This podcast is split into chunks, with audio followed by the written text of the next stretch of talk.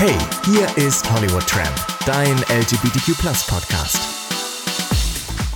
So, hallo und herzlich willkommen zu einer neuen Folge vom Hollywood Tram Podcast, dein LGBTQ Podcast. Und äh, bevor ich zu meinen heutigen Gästen komme, möchte ich nochmal zu euch sagen, es ist ja endlich soweit. Meine Partys haben wieder angefangen und endlich kann ich euch auch davon berichten. Und es war bisher schon der absolute Wahnsinn, weil ihr wisst ja, als ich mit dem Podcast angefangen habe, kam ja auch direkt Corona und dann war es ja auch ganz oft Thema, dass die Eventbranche stillstand und jetzt geht es endlich wieder los. Und ich werde hier bestimmt auch mal den ein oder anderen Termin droppen oder euch erzählen, wenn ich bei euch in der Nähe bin. So, das nur vorweg, aber jetzt erstmal zu meinen heutigen Gästen.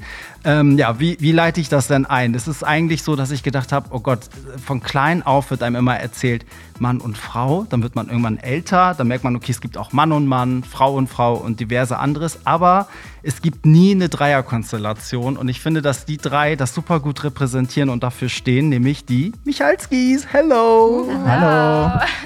Schön, dass ihr da seid. Oh Gott, ihr wart gerade so wie versteinert, als ich hier die Anmoderation gemacht habe.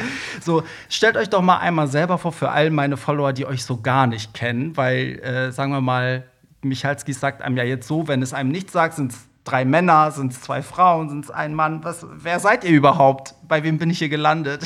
Dann äh, fange ich gerne mal an. Ich äh, heiße Marcin, ich bin 34 und ich bin mit meiner Frau Saskia seit 2016 zusammen. Wir haben 2017 geheiratet und Jetzt würde sie am besten mal übernehmen. Äh, ich bin Saskia, ich bin 28 äh, und ja, Martin hat schon gesagt, seit wann wir zusammen sind. Und 2020 ähm, kam eine Frau in unser Leben, beziehungsweise 2019 habe ich sie kennengelernt, aber seit 2020 sind wir jetzt zu dritt und äh, führen eine Beziehung zu dritt. Ähm, das macht mich auch gleichzeitig so zum polyamorösen Part und auch zum ja, queeren, queeren Menschen sozusagen in dieser Beziehung. Ich hätte da noch mal eine Sache einzuhaken und zwar vielleicht noch meine Sexualität. Ich bin nämlich heterosexuell. Das wäre vielleicht in unserer Konstellation auch nochmal wichtig zu wissen, ja. weil wir eine eher ungewöhnliche oder eine, nein, nicht ungewöhnlich, aber eine eher seltenere polyamore Beziehung führen. Genau, denn ich, Louis, hi. Hi. Ähm, ich bin lesbisch und ich bin sozusagen nur mit Saskia zusammen und Saskia ist mit mir zusammen, aber auch mit Marcini und Marcini und ich, wir sind halt so wie beste Freunde, Geschwister. Also wir haben ein super, super familiäres Verhältnis, aber wir haben keine romantische sexuelle Beziehung. Ja, darauf werden, also wir werden auf das alles eingehen, weil ich glaube, ganz vielen Hörern raucht schon so der Kopf so, hä, warte mal, wie, wie jetzt nicht nur das drei Leute überfordern, sondern bei euch ist es halt eine ganz spezielle, was heißt spezielle Konstellation, eigentlich super spannende Konstellation. Habt ihr aber nicht auch das Gefühl, also wir haben uns ja bei einem TikTok-Event jetzt mal endlich persönlich getroffen und als ich euch also gesehen habe, ist mir gleich aufgefallen, man stellt sich das ja so wirklich vor, dass dann drei Menschen Hand in Hand so äh, zusammenhängen und immer überall zu dritt hingehen und so. Das ist bei euch gar nicht so. Für mich wart ihr so drei Individuen. So, was, was sind denn so die größten Vorteile, auf die ihr so trifft? Wie stellen sich denn die Leute so eine Beziehung eigentlich vor?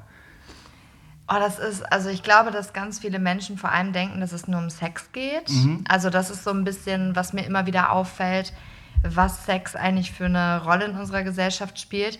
Und das ist bei uns so Prio 11. Also es ist ganz witzig und auch, dass wir halt ähm, eine Familie wirklich zu dritt sind. Also wir haben jetzt nicht zwei komplett getrennte Beziehungen voneinander, die irgendwie voneinander verheimlicht wird, sondern wir drei sind eine Gang und fertig. Ja. So. Was war denn so das Abgefahrenste, was jemand äh, mal an euch herangebracht hat, so von Vorstellungen, wo ihr so, hä, das geht aber in so eine ganz falsche Richtung. Also was ich persönlich aus den Kommentaren, die wir natürlich überwiegend ähm, im Internet bekommen, herauslese, ist, dass die Menschen sich eher die negativen Seiten einer Beziehung rauspicken und das dann auf uns drei projizieren. Ähm, und das kann sein von, ich ja, dass hier jemand ausgeschlossen ist, ähm, einer von den dreien, dass natürlich viel Eifersucht vorliegt oder einer zu kurz kommt, man nicht zwei Menschen lieben kann, weil man kann sein Herz nicht aufteilen, all diese Dinge, die verursachen so einen Kurzschluss in, in den Köpfen. Und ja, ich glaube, wir sind der beste Beweis dafür, dass es eben nicht so ist und man definitiv mehr als nur einen Menschen lieben kann was da die Frage angeht, was das Abgefahrenste mhm. ist. ich, ich habe gestern einen Kommentar auf TikTok gefunden. Ist vielleicht mein Lieblingskommentar bisher, Hasskommentar. Also die Menschen sagen ja immer, wo kommen wir denn dahin? Kranke Welt und was Ja. denkt ihr da so? Und der Kommentar war, 2024 verliebt sie sich in eine Lokomotive, 2025 ist ihr Mann mit ihrem Vater zusammen und 2026 ist ihre Frau mit dem Hausmeister verheiratet. Okay, der ist leider gut irgendwie. Das ist so mit Abstand der, der abgefahrenste Kommentar, dass die Menschen nehmen es halt nicht ernst. Die denken halt, Ja. ja, das ist so, hier hopp da, wie nennt man das? Das ist halt irgendwie so ein, so ein, so ein, als würden die so einen Scherz haben, so eine verfrühte Midlife-Crisis, als wäre irgendwie alles irgendwie ein Scherz. Und was halt auch viele Menschen denken, da gab es auch so einen legendären Kommentar, dass Marcin jetzt zweimal eine Dose für seine Wurst hat. Das habe ich, das hab ich Ja. ganz oft bei euch gelesen, dass das Ja. sozusagen Margin so der Hengst jetzt ist, der sich Ja. so zwei Weiber irgendwie an, geangelt hat und im, im Paradies des Hetero-Fantasie-Universums Das wird lebt. total so. sexualisiert. Ja, so lange finden das Männer auch toll. Ja. Also es gibt viele Männer, die das feiern, äh, solange sie halt denken, Marcin hat hier sein Leben durchgespielt, ähm, Bruder. Und sobald es dann aber irgendwie klar wird, nee, es ist irgendwie die Frau, die zwei Beziehungen führt, dann wird es kritisch. Ja. Ne? Und da, da, das merken wir natürlich schon. Das ist aber bei homosexuellen Männern auch so. Mir ist aufgefallen, wenn du, solange du als Homosexueller klar abgrenzbar bist von dem Heteroman, also indem du besonders tuntig bist, weiblich bist, dann ist alles cool. Aber wenn du bloß, keine Ahnung, mehr Gewichte stemmen kannst oder eine tiefere Stimme hast oder mehr Muskeln als der Heterotyp, dann gibt es immer Probleme. Dann fühlen die sich immer angegriffen. Also es ist wahrscheinlich bei euch auch ein bisschen so. Ne? Total, Sobald die merken, ja. dass du sagst, ja, du hast irgendwie, du bist der Kerl sozusagen, wenn man das jetzt so in deren Worten formulieren will. Ja, aber lass uns mal für die Hörer einmal erklären, also es gibt ja, ich hatte ja schon mal, äh, beziehungsweise unverblümt da und da gab es auch so, ein- so eine Riesendiskussion um diese ganzen Begriffe. Also es gibt ja Polyamorie, aber Polyamor und Poly und dieses ganze Poly-Ding, mag das mal einer einmal richtig erklären für die, die es halt überhaupt nicht verstehen? Und wie es bei euch am besten ist, auch wenn wir es gerade schon angeschnitten haben. Also Polyamorie ist erstmal ein Spektrum. Ja. Das bedeutet, es gibt nicht die eine Polyperson. Das ist super, super wichtig. Polyamorie bedeutet erstmal in der Definition Poly, mehr, Amor, liebend. Heißt, du bist fähig, mehr als eine Person romantisch zu lieben. Dann gibt es auch noch polysexuell. Polysexuell ist genau dasselbe, nur auf sexueller Ebene. Ja. Und dann gibt es noch die Polygamie und die Polygamie beschreibt eigentlich die Mehrfach-Ehe und die ist illegal. Es kann allerdings auch eheähnliche Beziehungen beschreiben. Und wenn ich jetzt zum Beispiel sage, ich bin polyamor und lebe in einer polyamorösen Beziehung, dann ist das eigentlich genau dasselbe Wort. Es ist eigentlich nur der Kontext. Und ja, wir leben jetzt zum Beispiel in einer geschlossenen Beziehung. Das bedeutet, dass wir jetzt nicht, es gibt ja auch polyamore Menschen, die haben ganz viele verschiedene Beziehungen in teilweise auch verschiedenen Hierarchien. Und wir haben eine Beziehung zu dritt und ich bin sozusagen der polyamoröse Part. Das bedeutet, ich liebe meine, meinen Mann und meine Frau. Und die beide lieben sich auf familiäre Wir haben ein neues Wort gelernt und zwar hieß es, äh, wir haben eine queer-platonische Beziehung. Ist das genau. korrekt? Ja, genau. Also die Liebe von mir und Marcini ist queer-platonisch. Das heißt, sie ist nicht wirklich definierbar als nur Freundschaft. Das ist ein bisschen mehr als Freundschaft, aber es ist auch nicht sexuell romantisch.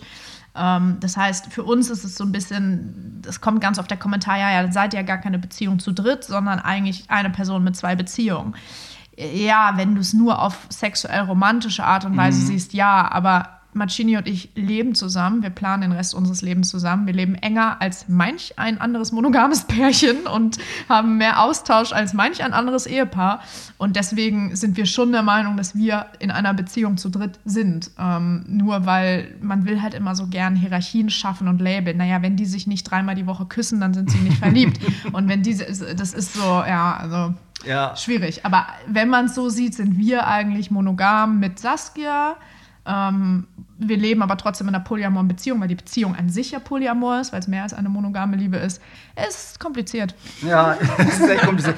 Wenn, wenn die Beziehung jetzt offen wäre, wäre es aber trotzdem eine Polybeziehung. Ne? Da gibt es jetzt nicht Ja. nochmal einen anderen Begriff für geschlossene und offene sozusagen. Ne? Die Polybeziehung ist erstmal der Schirmbegriff für Ja. alles, was mehr als ähm, monogame Beziehung ist, ne? wo, wo mehr Liebe stattfindet als zwischen zwei Personen. Ja. Und offene Beziehung kann ja auch für viele Menschen einfach nur sexuelle Kontakte oder Dates bedeuten, wobei Poly ähm, ja auch immer beschreibt, entweder eben andere Leute auch zu lieben oder auch eine Beziehung zu führen oder oder oder. Genau, und da gibt es so jede Person, die das so ein bisschen für sich verschieden äh, beschreibt, so ähnlich wie das Wort queer. Also es ist ja auch ein Spektrum einfach. Ja, voll. Ich meine, also was ich daran immer wieder merke, ist, dass gerade so eine Konstellation halt ganz viel triggert, so an Ängsten, ne? Bei Leuten, die halt einfach eine, ich sag mal, Anführungsstrichen normale Beziehung führen, aber total Angst haben, auch mal irgendwie. Es fängt ja schon an bei Pärchen, die sich nicht mal trauen, dem Partner zu sagen, dass sie jemanden attraktiv finden. Mhm. So, wo ich denke, so in welcher ne, Welt lebt ja. So denkst du wirklich, dein Mann hat in den 30 Jahren nicht einmal eine andere Frau zum Beispiel toll gefunden. Trotzdem muss man ja irgendwann mal dieses Konstrukt öffnen. Also wie war das bei euch? War euch das schon immer bewusst, dass ihr da offen für seid? Oder muss, gab es so einen Punkt wie so eine Art Outing, wo man sagen müsste, okay, so, wo du dann sagst, ja gesagt hast, so, ey, da ist noch jemand, wollen wir die Person dazu holen? Oder hat sich das natürlich entwickelt? Da kannst du, glaube ich, ganz gerne drauf eingehen, aber ich hatte vorher noch mal was, und zwar, was ich auch aus den Kommentaren herauslese und was natürlich mit, im Gespräch mit vielen Menschen so her sich herauskristallisiert hat, ist, dass diese, diese, unsere Beziehung so ein bisschen an deren Pfeiler der Monogamie kratzt ja, und rüttelt, genau, genau. weil das natürlich ein gesellschaftliches Konstrukt ist, was wir uns selber festgelegt haben. So Mann und Frau leben zusammen, kriegen ein Kind und sind eine Familie und das existiert halt schon sehr lange. Mhm. Aber das ja, aber ist, wenn du zurückguckst, existiert das noch nicht so lange, 100 Jahre oder sowas, aber davor ja. war das ja auch, also das ist jetzt, haben wir erfunden, ja, das haben wir erfunden, dieses ja. romantische Disney-Bild von Mann, Frau, Haus und Kind, ne? Das finde ich so witzig. Und dann sagen Leute, ja, das ist gegen die Natur, was ihr macht. Naja, vor ein paar hundert Jahren hat man in Großfamilien gelebt, da, ja. so. Ja, ich habe ja auch einen Hörer hat mal geschrieben, weil wir haben uns die Frage gestellt, woher Monogamie kommt, weil ich habe halt behauptet, ich wette, das kommt von irgendwelchen Männern, die dann irgendwie die Frauen für sich haben wollten und dann hat ein Leser geschrieben, der sich irgendwie damit auskennt, meinte dann so, ja, nee, das äh, wurde wurde eingeführt aufgrund von Geschlechtskrankheiten, um das mhm. einzugrenzen. So, dass ja. man gesagt hat, okay, du hast jetzt nur noch einen Sexualpartner. Ja, es gibt ja auch so polyamoröse Menschen oder Polybeziehungen, die so ganz krass äh, sagen, ja, und äh, Monogamie ist nicht natürlich und so weiter. Mhm. Das ist zum Beispiel etwas, das mache ich nicht, mhm. weil ich halt einfach wichtig finde, dass es irgendwie eine Entscheidung ist, die jede Person auch selbst treffen muss. Also ich, ich war ja selber, und da kommen wir auch zu deiner Frage, total glücklich monogam. Ja. Also wir. Ich, also wir, genau. Also, wir, also Monogamie war für mich immer die einzige Möglichkeit. Ja. Ich war noch nie offen mhm. dafür. Und Martin und ich haben uns nicht in unserer Ehe nicht einmal gefragt, wollen wir die Beziehung öffnen? Ähm, was gibt es da denn noch so und so weiter? Hättest du mich gefragt, hätte ich gesagt, nie im Leben. Mhm. Also es passiert mir nicht. Und dadurch sind wir, also dieses, äh, dieses innere Outing auch, ach du Scheiße, okay, ich bin nicht komisch, sondern ich glaube, ich bin Polyamor. Ich habe so viel Liebe in mir, ich kann in zwei Menschen gleichzeitig verliebt sein, wurde halt nur hervorgerufen dadurch, dass ich Louis kennengelernt mhm. habe.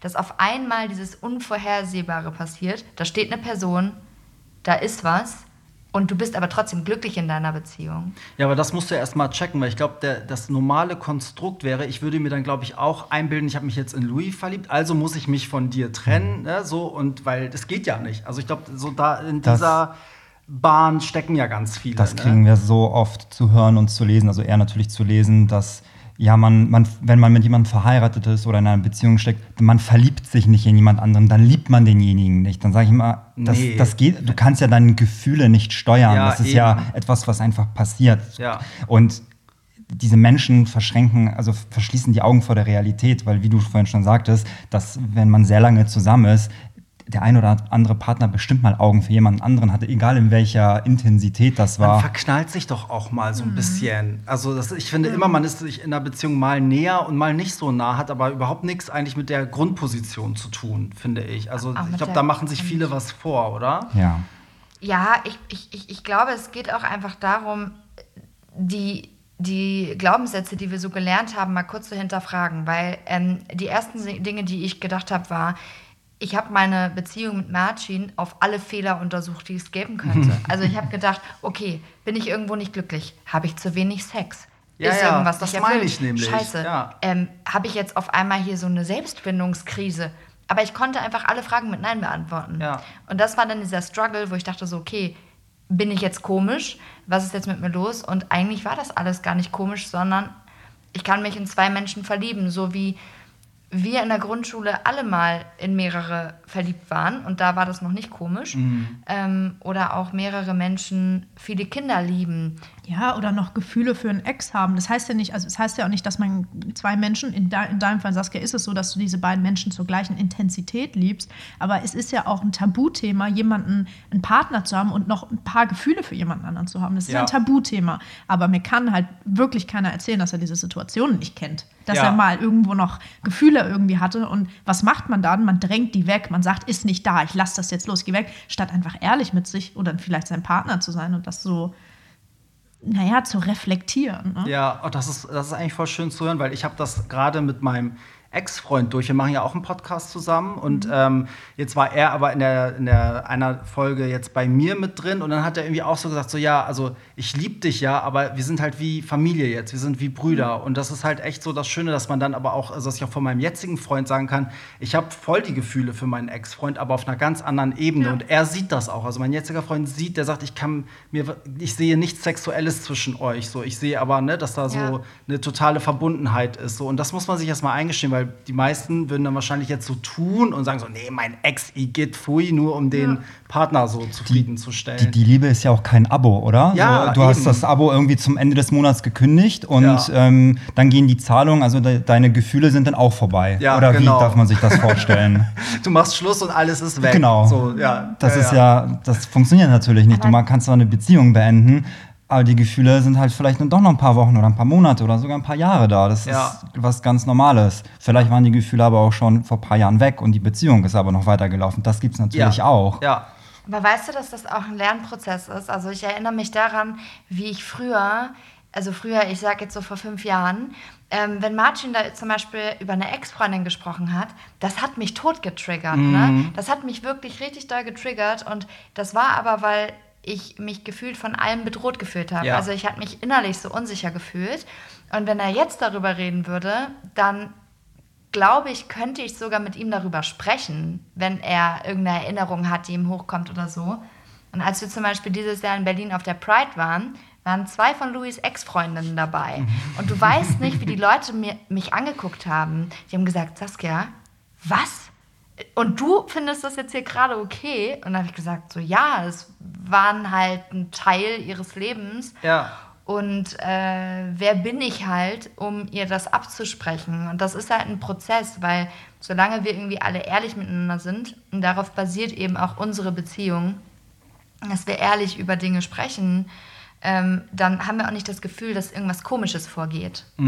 Also wir Voll. fühlen uns einfach sicher dann. Und man muss halt auch merken, dass es halt nichts mit einem selber zu tun hat. Ne? Also es ist halt ne, Louis Vergangenheit und das hat so null Bezug. Ich denke mir bei ne? sowas auch immer, es ist eine Ex-Freundin, ja, das, das war schon zu Ende. Ja. Und dann haben wir uns kennengelernt. Ich, ich habe das schon immer, also ich hatte schon immer diese Einstellung, dass ich meine Ex-Freundin nicht einfach verteufeln möchte, sondern Mhm. die gerne in meinem Leben behalten möchte. Ich bin da natürlich immer sehr viel angeeckt. Das ist Mhm. natürlich für Partner sehr schwer zu verstehen.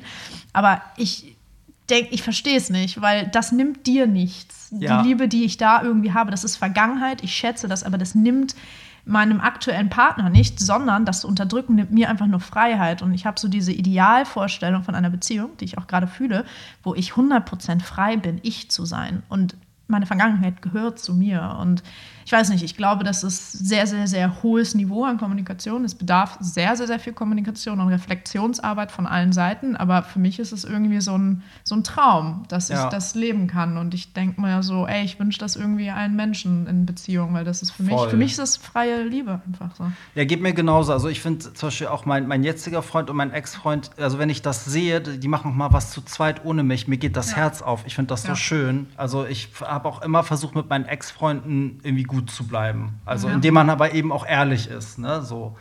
Ähm, so kommen wir zu einem anderen Thema. Ne? Ihr seid ja, jetzt mal so ein kleiner Sprung, ihr nutzt ja, sag ich mal, eu eure Beziehung ja auch, um aufzuklären und ihr macht, glaube ich, damit sehr vielen Leuten Mut und ähm, ihr seid riesengroß auf TikTok. Das ist irgendwie, das Thema ist irgendwie durch die Decke geschossen, aber wie das mal bei so Themen ist, ist ja bei LGBTQ auch immer so, es gibt halt die eine Hälfte, die hasst ein und die andere Hälfte liebt ein, so.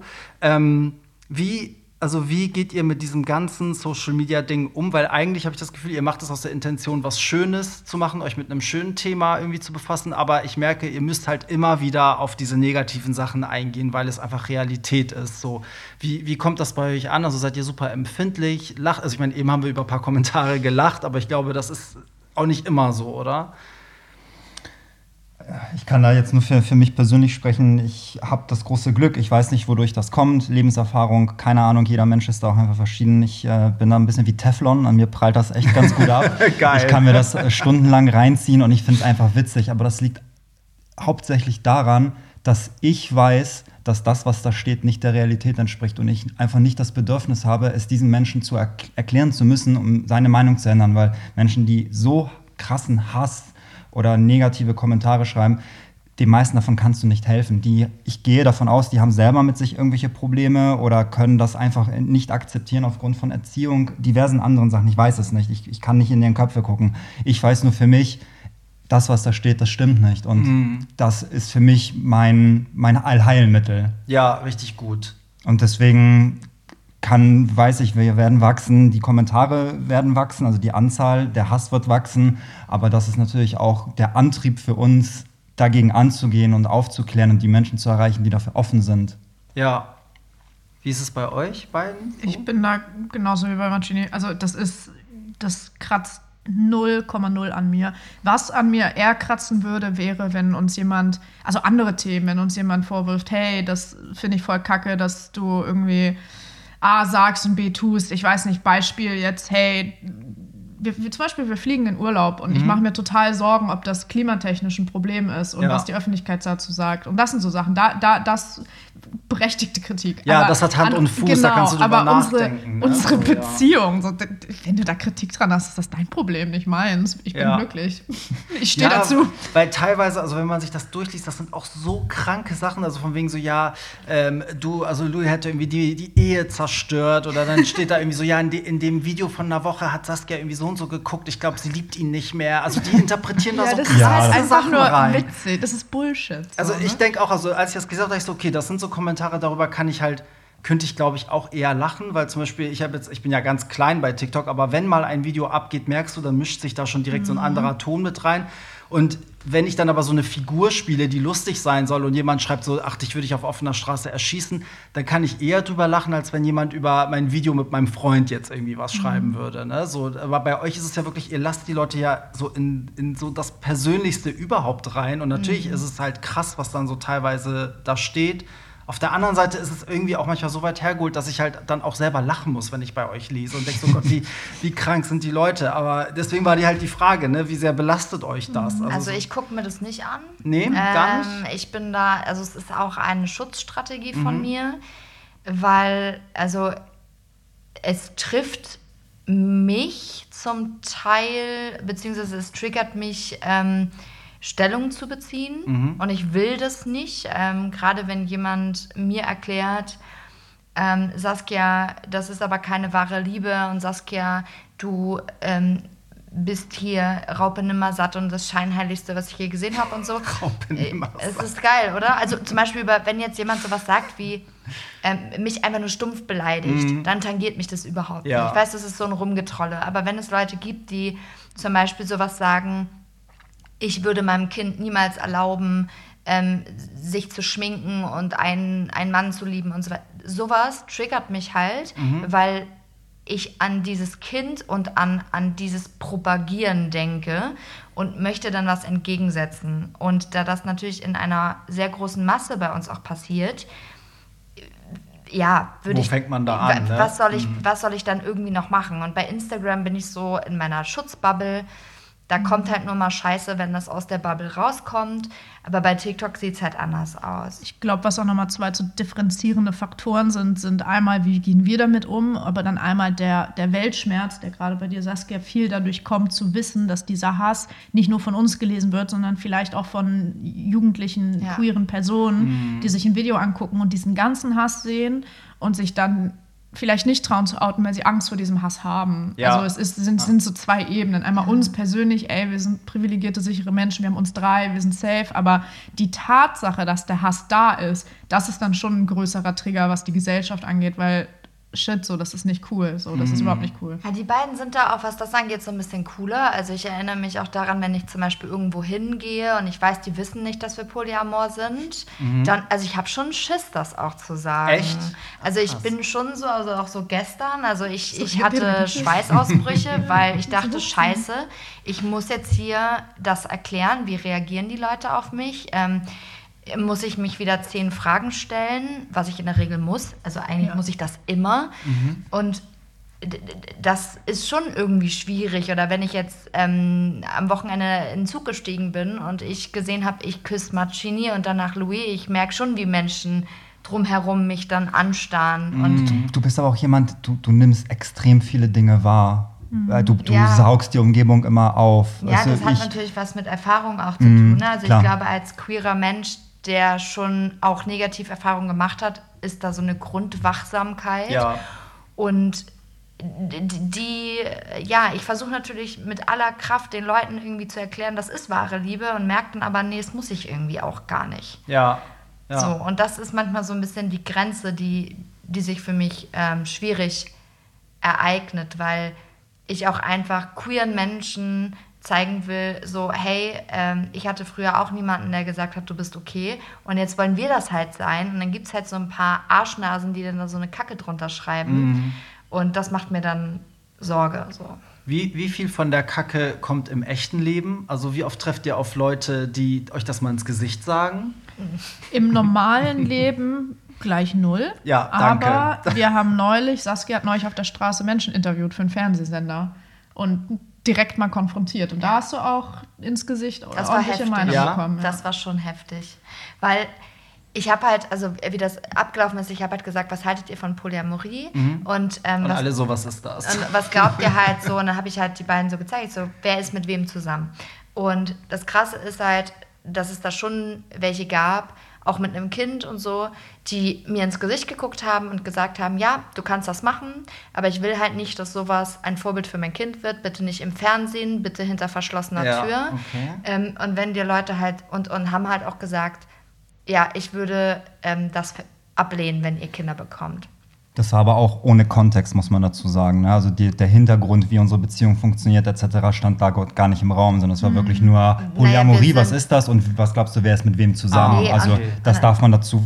Also ich kann sein, dass die Menschen das auch abgelehnt hätten, aber es war natürlich der, der Rahmen war auch nicht sehr breit gesteckt. Naja, es war halt so, ich habe halt gefragt, was sagst du dazu jetzt, wenn ich dir sage, dass ich eine Beziehung mit zwei Menschen habe und wir eine Beziehung zu dritt sind. Und da gab es halt von, ja, ist okay für mich, bis hin zu die typischen Kerle, die Marcin gefeiert haben und mir danach gesagt haben, dass das gar nicht geht und schlampig ist. Ähm, bis hin zu, Oh Mann, das soll kein Vorbild für unsere Kinder werden. Und das war so das erste Mal, wenn dir jemand sowas ins Gesicht sagt und ich dann in der Moderatorenposition bin und dann sage, okay, danke, ähm, das war schon schwierig. Es gab aber auch schöne Fälle, oder? Auch in diesem Inter, in, Ja. in, in dem Interview-Kontext Ja, ja. von den Herren, die dann da auf den Treppen saßen, da kann ich mich auch noch dran erinnern. Da Also waren wir, auch ganz haben positiv die, ja, überrascht. Wie haben die reagiert so? Also das schönste und wichtigste Statement in dieser ganzen Ausstrahlung, wenn das ausgestrahlt wird, der, die zwei emotionalsten und schönsten Feedbacks haben wir von zwei Cis-Männern bekommen. Mhm.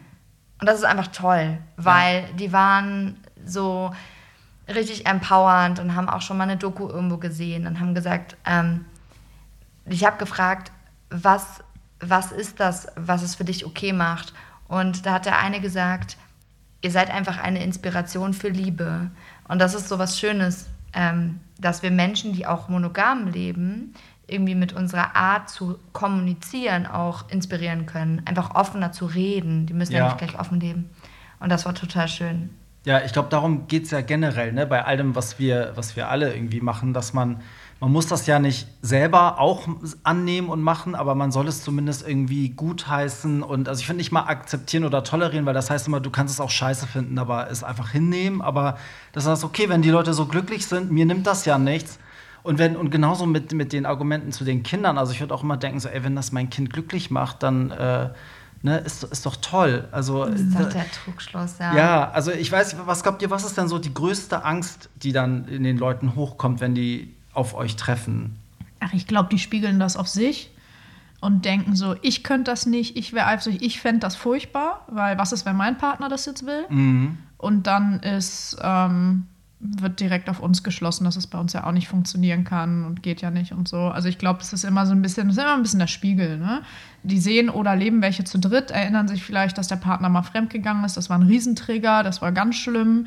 Denken, oh, die sind fremdgegangen und jetzt lassen erleiden. Also das, ich glaube, das ist immer so ein kleiner Bezug, den man auf sich selber nimmt. Ne? Ja. Es gibt auch Menschen, die unseren Content konsumieren Mhm. und danach eine Nachricht schreiben und sagen, Saskia, nicht, dass du dich wunderst, ich folge dir jetzt nicht, weil ich habe Angst, dass Leute dann denken, dass ich Poli bin. Ey, das hab ich auch. Leute, die dann sagen, ja, ich habe Angst, dass dann Leute denken, ich bin gay. Und ich so, ja, Ja, und dann selbst denken sie das halt. halt, weißt ne? so, ja. ist halt ein großes Thema. Was denken andere von mir in der Gesellschaft ist so weit Es oben. ist so und wenn man, krass. wenn man es geschafft hat, das so ein bisschen von sich loszulösen, das war für mich, ich weiß nicht, wann das bei mir passiert ist, aber irgendwann gab es diesen Zeitpunkt. Ich hab, bin zwar nur hetero in Anführungszeichen, aber war schon aufgrund meines äußerlichen Auftretens seit, seit, meinem jugendlichen Alter irgendwie schon ein bisschen anders. Und ähm, das, damit habe ich auch vielen auf die Füße getreten, aber ich habe es irgendwie geliebt. Äh, nicht die Aufmerksamkeit, sondern einfach dieses Herausstechen, das, das, das war einfach so mein Ding. Und ähm, irgendwann hatte ich dieses Gefühl abgelegt, an mir ist egal, was die anderen sagen, Ja. weil das ist, es ist mein Leben, ich will das so leben, wie ich es möchte. Ich möchte mich so ausleben, worauf ich Bock habe. Und wenn ich, das ist banal, wenn ich jetzt fünfmal die Woche meine Frisur ändern möchte und meinen Klamottenstil, dann mache ich das einfach. Und wenn Ja. das jemand blöd findet, weil er denkt, ich sehe aus wie ein Clown, dann soll er das doch denken. Ich denke Ja, auch, dass er aussieht wie ein. Clown mit seinen Schuhen und hier und da, aber ich, ich nehme es einfach hin, weil er soll machen, wie er es möchte. Ja, da Und muss man aber erstmal hinkommen. Ne? Klar, ich habe ist ein auch sehr Weg. lange gebraucht. So. Also ich war auch irgendwie, ich bin aber immer noch so manchmal wie du Saskia, dass ich auch, wenn ich zum Beispiel in der Öffentlichkeit meinen Freund küsse, also ich nehme alles um mich herum wahr, nur nicht diesen Kuss in dem Moment, weil ich da halt auch noch so getriggert bin. Auf der anderen Seite konnte ich aber auch schon vieles ablegen so und mache viel mehr auch, ne, so worauf ich Bock habe. Aber auf die Idee zu kommen, jemanden nicht zu folgen, weil ich dann Angst habe, dass andere, also das, das ist dann schon so, wo ich denke, so wow, okay, heftig irgendwie, Ja. wie, wie fremdgesteuert man dann doch ist.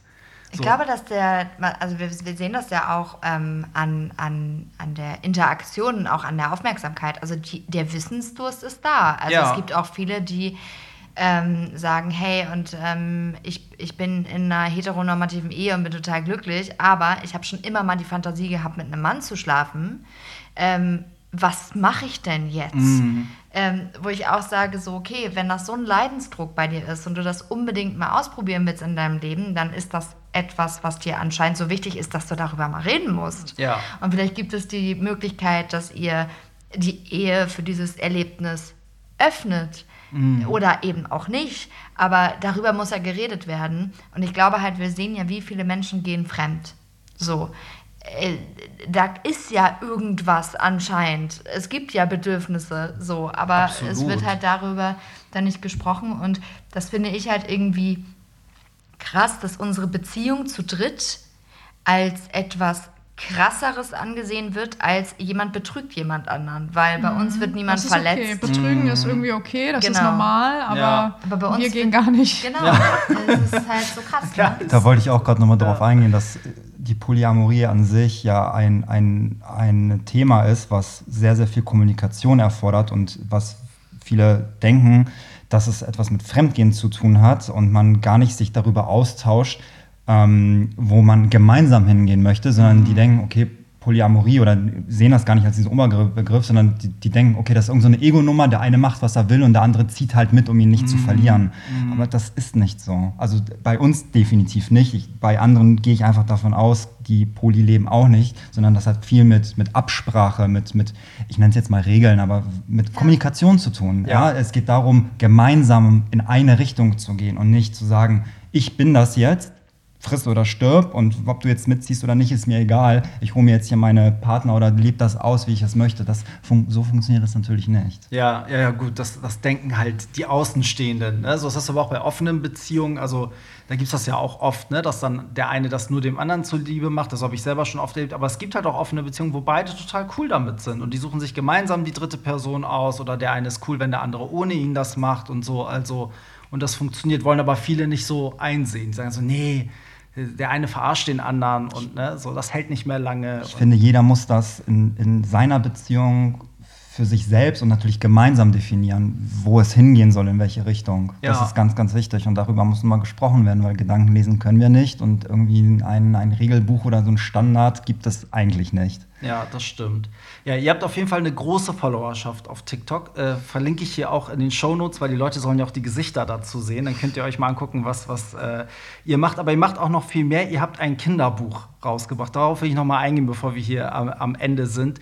Ähm, wie kam das dazu? Weil ich predige ja seit Tag 1, wir müssen bei den Kids ansetzen. Das sage ich ja die ganze Zeit in Richtig. diesem Podcast. So, weil immer wenn Leute mich fragen, Barry, wie, wie kann man Homophobie stoppen, sage ich so, Schule, da fängt das doch an. Also das hätte mir geholfen, wenn meine Klassenkameraden alle aufgeklärt wären, hätte ich mich vielleicht auch schon mit 12 geoutet, so anstatt mit 25.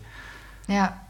Ähm, wie ist das dazu gekommen? Ich glaube, wir haben uns erstmal immer so kleine Wesen an Tafeln und auf Zettelchen gemalt. Also wir haben immer so kleine Wesen gemalt, die haben wir früher Mucks genannt und haben uns dann da so kleine Liebesbotschaften drauf gemalt. Sodass die sahen da echt noch todeshässlich aus, Ja. diese Wesen. Hey, Also, ich fand die süß. Die sahen ein bisschen aus wie diese Dinger, die man früher gegen die Wände geschnipst hat. Ja. Diese Plastikdinger. Gogos. Gogos. ja.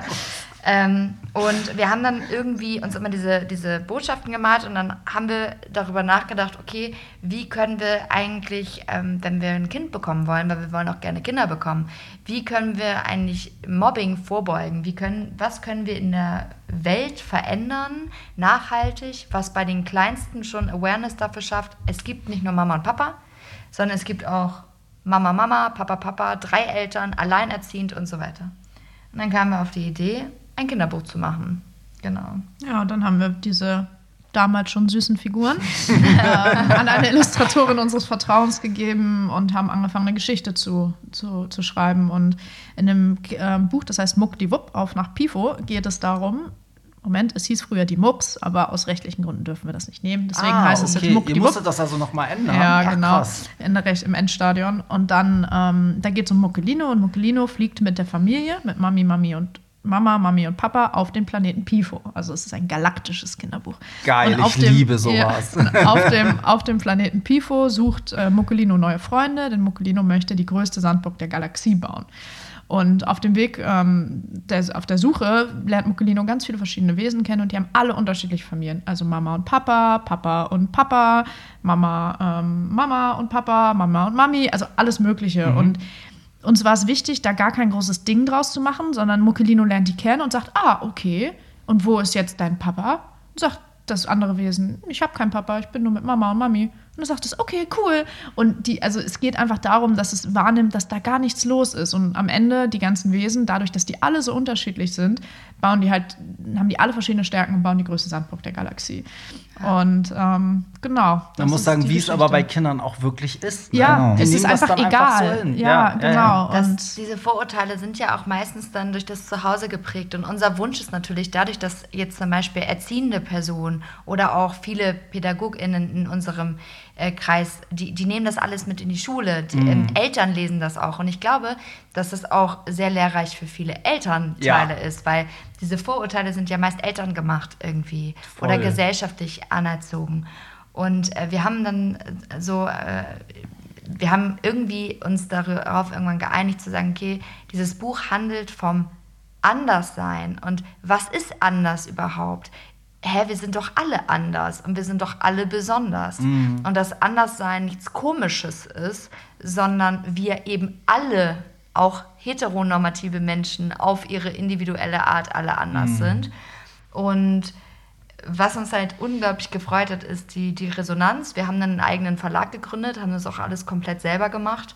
Und ja, das wollte ich nämlich gerade fragen, Ja. weil was macht man dann? Okay, man lässt es zeichnen, aber wie, man klopft dann ja nicht an und so, hey, wir haben hier ein Kinderbuch, wollt ihr Ja, das mal drucken? Doch, Classic würde man das machen, sich Ja? einen Verlag suchen, aber ähm, wir hatten Bock, das selber zu machen, den- das, das Verlegen und haben eine Druckerei gefunden, haben das selber hergestellt, haben uns selber an die Vertriebsnetze für die Buchhandlung und sowas angekoppelt, Krass. die Verträge mit denen geschlossen, haben ein einen eigenes. Lager. Äh, eigenes was Lager geht mit euch haben- Und ich sage es immer wieder gerne, jedes einzelne Buch wird mit Liebe verpackt. Genau, Von uns. und haben, ähm, haben einen eigenen Shop gemacht, weil das natürlich auch nochmal ein Riesending ist. Also kann man ja drüber sprechen. Äh, der, die großen Barsortimente, die dafür sorgen, dass die Bücher in den Buchhandlungen ähm, landen, die nehmen 50% Marge. Würde. Was natürlich für ein Projekt, wir sind zu fünf, wir haben eine Illustratorin, eine Autorin und wir drei, ähm, am Ende, keine Ahnung, bei 10 Cent pro Buch pro Person rauskommen würde, was einfach nicht, wir haben ja so viel Arbeit reingesteckt, was einfach nicht sich Ein arrangieren würde. Ein Jahr lang haben wir da Arbeit reingesteckt. Also haben wir auch einen eigenen Shop gemacht, das heißt, um das so ein bisschen äh, zu umgehen, um das so ein bisschen auch, ähm, um unsere Arbeitskosten da wieder rauszubekommen. Und ja, jetzt läuft das eigentlich, also wir haben die erste Auflage jetzt in, wann haben wir vorgeholt? Vor zwei Wochen ausverkauft fast. Also wir Krass. haben jetzt noch 200, 300 Bücher, die wir schätzen. Die hier auch rumliegen, die ich Ja. hier schon gesichtet die wir habe. schätzungsweise jetzt im Oktober, hoffentlich vom Urlaub, ähm, ausverkaufen. Und dann haben wir jetzt vorgestern die zweite Auflage in Druck gegeben. Die zwei Rechtschreibfehler, die wir gefunden haben. Ähm, nicht Rechtschreibfehler, wir haben einen Satz doppelt drin. Ähm, genau, und dann werden wir jetzt ähm, versuchen, auch mehr in den Handel zu kommen. Amazon läuft jetzt und so, also halt alle verschiedenen Punkte. Das heißt, wenn ich immer mein erstes Buch schreibe, dann komme ich zu euch. also Da das Know-how haben ihr wir gesammelt. Das. Know-how haben wir gesammelt. Auch ja, das ja. wird mit Liebe verpackt.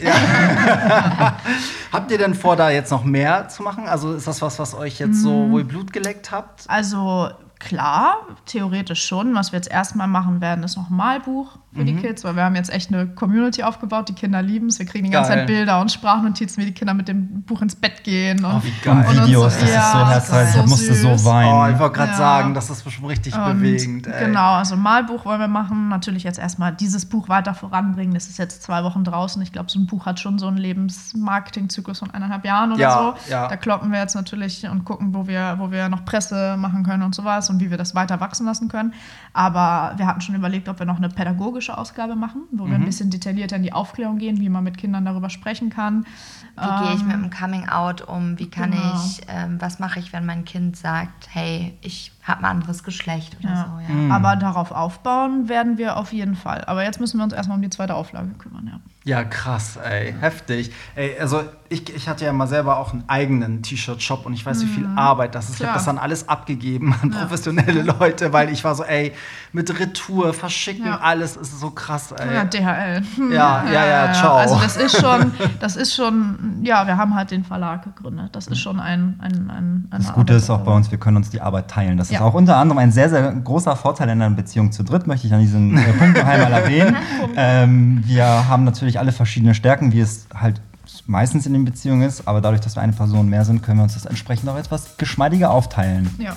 Und So, ähm, ich hasse euch gerade dafür. Ich bin noch mal alles alleine. Ich brauche noch zwei Berries an meiner ich glaube, das wär sonst nicht- würde man ähm, nach einem gefühlten halben Jahr solo ausgebrannt sein. Das Ja, ist nicht ja. stemmbar. Ja. Das stimmt, ey. Ja, krass. Also das Buch werde ich auf jeden Fall auch verlinken. Vielleicht auch eine geile Idee zu Weihnachten. Zwinker, Mhm. zwinker. So, und damit sind wir auch schon am Ende. Ey, das geht immer so schnell. Ich ähm, würde sagen, jeder, der jetzt mehr von euch sehen will, macht mal selber Werbung. Äh, wo findet man euch überall? Überall. Mittlerweile auch in der argentinischen Zeitschrift haben wir gestern Echt? gesehen. Echt? Ja. Ja, Selbst ähm, die Polen haben zwei äh, Genau. Editionen abgedruckt. Also ich Ja. glaube, die meisten Informationen am nächsten dran bist du, wenn du uns auf Instagram folgst. Mhm. Da haben wir eigene Accounts. Ähm, Saskia Michalski, Marcini Michalski, Julie Michalski. Bei TikTok reden wir hauptsächlich über unsere Beziehung. Das ist, wo die, die, die große Masse sozusagen Mhm. Die mitnehmen. Michalskis, ne? Heißt Genau. sie ja da, genau. Dann ab Januar gibt es auf Vox eine Doku. Echt? Ja. ja, oh Gott. Das Also als. Serie oder nur eine Drei Folge? Teile. ja. Nur über euch? Nee, Ja, da nee. sind noch äh, drei, vier weitere Paare, Mhm. ungewöhnliche Liebeskonstellationen drin. Ähm, aber ich glaube, bei Instagram ist man erstmal am besten. Ja. Hab was was habe ich was Wichtiges vergessen? Muckdiwupp. Ja, das Kinderbuch. Ja, sch schaut in die Show Notes, da ist äh, dann auch alles verlinkt. Ey, ich danke euch vielmals. Ich weiß, ihr seid sehr, sehr busy. Ähm, Super es war, angenehmes Es war Gespräch. schwieriger, einen Termin mit euch zu kriegen als mit ähm, Kelly Clarkson und Tokyo Hotel, aber Ja. gut. so, und für euch zu Hause, ja, Kritik und Lob natürlich wie immer an Hollywood Tramp, am besten auf Instagram. Und wir hören uns sonst nächste Woche wieder. Danke nochmal und bis dann. Danke für die Bye. Einladung. Tschüss. Das war's. Nicht traurig sein. Mehr Hollywood Tramp findest du im Netz unter hollywoodtramp.de und bei Instagram at hollywoodtramp.